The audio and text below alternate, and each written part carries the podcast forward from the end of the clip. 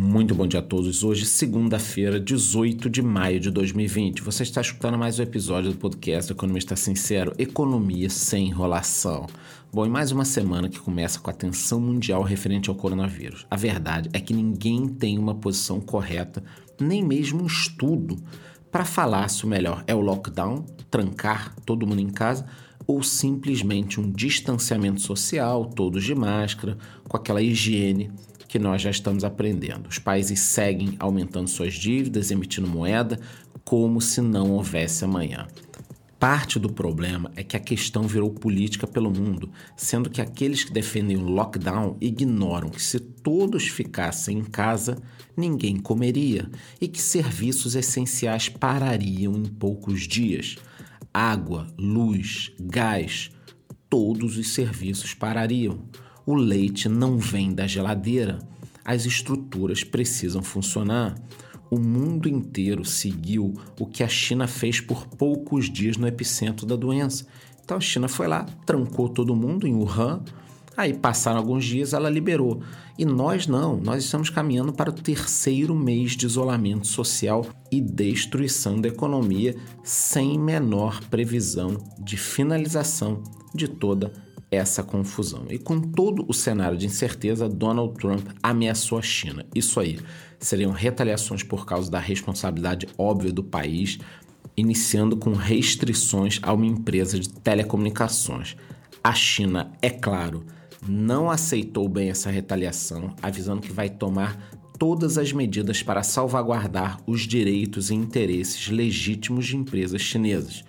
Segundo reportagem do Global Times, o pacote inclui investigações e restrições a empresas como Apple, Qualcomm e Cisco, além da suspensão de compras de aviões da Boeing.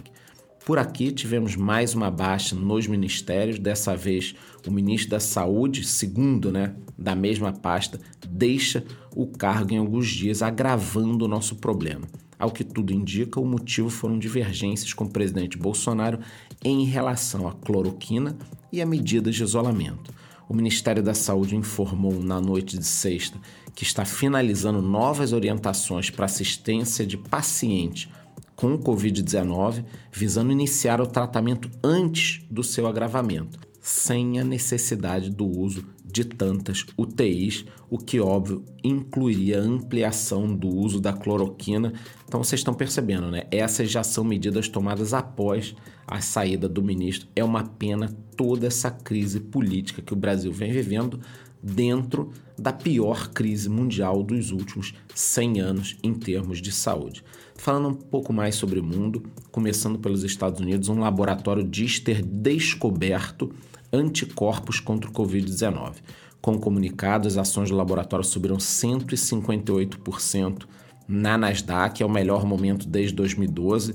O valor de mercado dessa empresa, que é a Sorrento Therapeutics, subiu de 549 milhões de dólares na quinta para 1,9 bilhão na máxima desta última sexta-feira.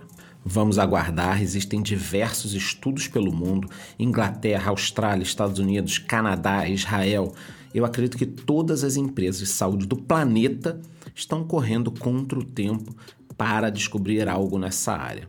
Verdade seja dita, só sairemos dessa situação com uma vacina ou algum remédio muito, muito eficaz. Indo agora para a Europa, a Itália reabrirá suas fronteiras aos turistas, né? No dia 3 de junho, turistas da própria Europa, já falei, isso aqui é a ideia que o país não perca toda a próxima temporada. O turismo é um dos principais setores da economia italiana e é responsável por aproximadamente 13% do PIB. Imaginem o impacto da Itália fechada depois de todo o problema que ela passou, ainda perder aí pelo menos, sei lá, uns 10% do PIB esse ano é uma tragédia o que está acontecendo no mundo. Falando um pouquinho agora sobre economia, eu disse no início do podcast, né? Essa questão da destruição econômica. Seis números mostram o dramático impacto do coronavírus na economia brasileira. A pandemia tem sido devastadora para a economia mundial, mas aqui a coisa sempre consegue ser ali um pouquinho pior. Então, quais são esses seis números? O PIB brasileiro pode cair 7,7% em 2020, o dólar já caminha para ultrapassar os R$ reais. Os pedidos de seguro-desemprego aumentaram quase 40%. A produção industrial caiu quase 10%. O risco país foi de 95 para mais de 400 pontos. E o custo, agora falando de mundo, né, o custo global da pandemia pode chegar a quase 9 trilhões de dólares. Ainda falando sobre o Brasil, o Banco Central pediu para a Casa da Moeda imprimir 9 bilhões de reais. Essa produção já estava prevista na programação anual, mas a antecipação foi necessária para evitar a falta de cédulas. Desde o início da pandemia nós estamos com esse problema, então o Banco Central pediu aí esse adiantamento da impressão de cédulas. Mas existem outros países, gente, que estão caminhando em outra direção eles estão reduzindo ou até acabando, acabando com papel moeda. Por quê? Porque fica muito mais fácil para você controlar tudo. O governo conseguirá controlar totalmente os seus gastos assim que o dinheiro de papel acabar. Pensem comigo. Imagina que você não tem mais dinheiro de papel. Todos os seus gastos, tudo que você fizer na sua vida com dinheiro, será de forma eletrônica e o governo receberá esses comprovantes que são vinculados ao seu CPF. Então, acho assim, eu acho muito perigoso esse fim do papel moeda em alguns países. Isso já já vai chegar aqui, tá? Podem aguardar, mas eu acho isso perigosíssimo. Eu não quero que o governo saiba tudo que eu faço e acredite em mim, tá? Você também não quer que o governo saiba tudo que você faz. Hoje nós temos esse governo, amanhã nós não sabemos quem pode entrar. Imagine viver em um país que nem a China, por exemplo, onde o governo pode te ligar ou te desligar no momento que eles quiserem. Já no mercado financeiro, segundo matéria publicada no site Money Times, as 10 ações mais investidas em abril por fundos foram Banco do Brasil, Bradesco, Petrobras, Itaúsa, Itaú, Vale, Bova 11, que na realidade é um ETF, Via Varejo, JBS e Azul. Então essas foram as ações mais procuradas. O setor financeiro teve a maior participação nessas compras. Segundo analistas, de forma geral, as instituições financeiras são consideradas mais resilientes, com maior potencial de recuperação e, teoricamente, ainda estariam descontadas. Eu concordo aqui com boa parte. Ainda na área econômica, o mercado de locação de veículos azedou. 160 mil motoristas devolveram os carros, as locadoras já estão até alugando veículos por 10 reais a semana para que pelo menos eles não fiquem ali parados. Um motorista que foi entrevistado dentro dessas locadoras disse o seguinte, abre aspas, é como se a empresa alugasse a minha garagem e eu ainda tenho que pagar, fecha aspas. Motorista do Uber, desde outubro, ele alugava um Fiat Argo e pagava 494 reais por semana, preço que acabou de cair para 247. Mesmo assim, esse motorista estava devolvendo o carro, porque ele fazia antes da crise mais de 10 corridas por dia e agora ele não está conseguindo fazer 5 corridas por semana. Então vocês percebam como a situação é crítica. O número de carros seminovos também despencou.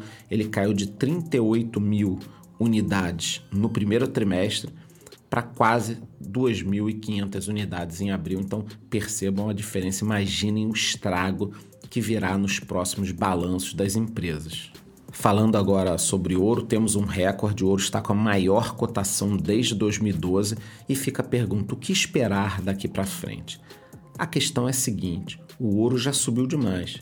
Eu ainda acho que ele pode subir mais, devido a toda essa impressão de dinheiro que eu falei, esse caos no mundo. Por outro lado, eu falo em ouro desde o ano passado, quando o valor estava mais baixo e poucas pessoas me perguntavam. Agora que ele está em patamares elevados, quase no seu valor máximo, muitos me perguntam sobre ele. Então fica aquele velho pensamento: até quando as pessoas pretendem entrar em ativos nos seus preços máximos e não quando existem realmente excelentes oportunidades? Pessoal, o ouro está a quase 100 dólares próximo do seu recorde. Se chegar perto, até acredito que ele passe direto, mas tenham cuidado. De qualquer forma, a maneira mais fácil, rápida e eficiente de investir no ouro é aqui mesmo, utilizando o código OZ2D no seu home broker. Depois eu prometo falar um pouquinho mais sobre isso lá no meu Instagram. E finalmente, falando sobre criptomoedas, o Bitcoin segue próximo aos 10 mil dólares, sendo um dos melhores investimentos dos últimos meses. No momento, uma unidade do principal criptoativo está cotado a 9.780 dólares, com uma alta de 3% nas últimas 24 horas.